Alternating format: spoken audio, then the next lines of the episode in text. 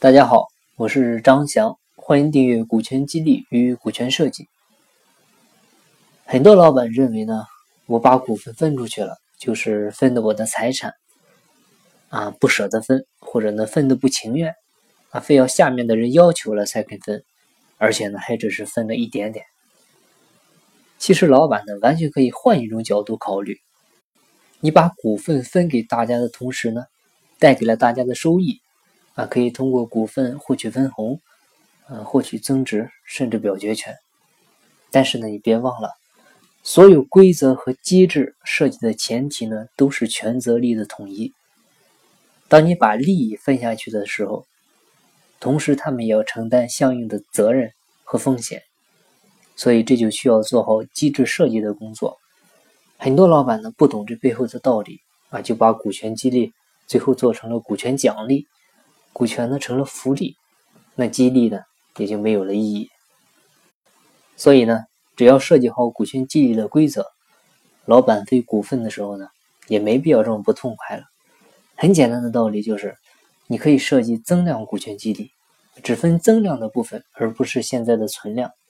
比如今年利润是一百万啊，如果明年利润达到了一百五十万，那增加的五十万这一部分，老板拿出来和员工进行。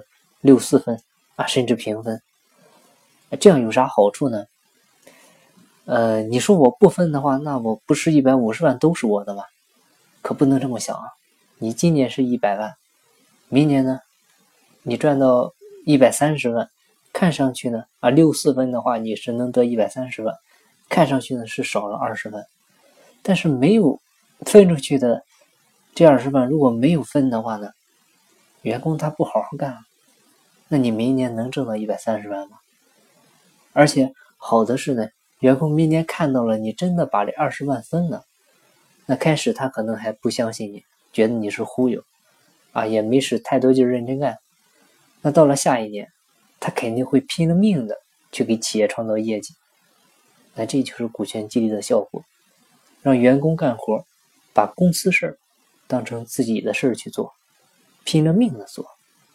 老板呢提供平台，员工给自己干，组织结构更加扁平化啊，这就是理想的企业生态。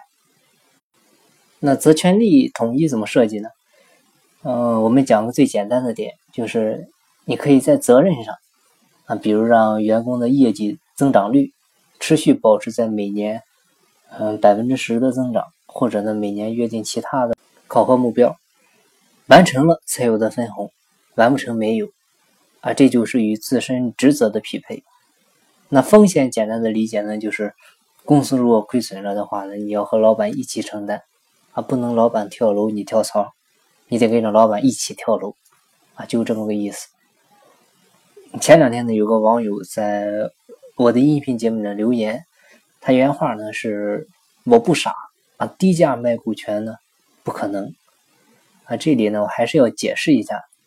股权呢不一定是低价卖，而是呢要在不同的时机面对不同的对象，股权的价格呢是有调整的。简单的记住就是，股份对内卖呢要便宜一些，对外呢要贵一些。因为对内卖呢你是卖给你的员工，这部分人呢是既出力又出钱的人，所以要便宜一些卖给他们。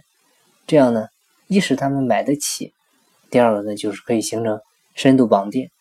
那对外卖呢，通常就是卖给投资人啊，这部分人呢是只出钱不出力的人，所以卖给他们的要贵一些，他们获得的呢就是资本的投资收益啊，道理就是这么简单啊。至于这位网友提出的“我不傻，低价卖股权不可能”这样的言论呢，很可能就是把股权当成了赚钱的工具啊，想的呢就是股权融资啊。其实这种想法呢也无可厚非。啊，只是呢，那个是另一个研究范畴了。我个人呢，也不是追求那个方向。那我们整个专辑的栏目呢，也是基于企业内部管理的角度来讲述的股权激励、股权设计如何操作。那希望这位朋友也能够理解。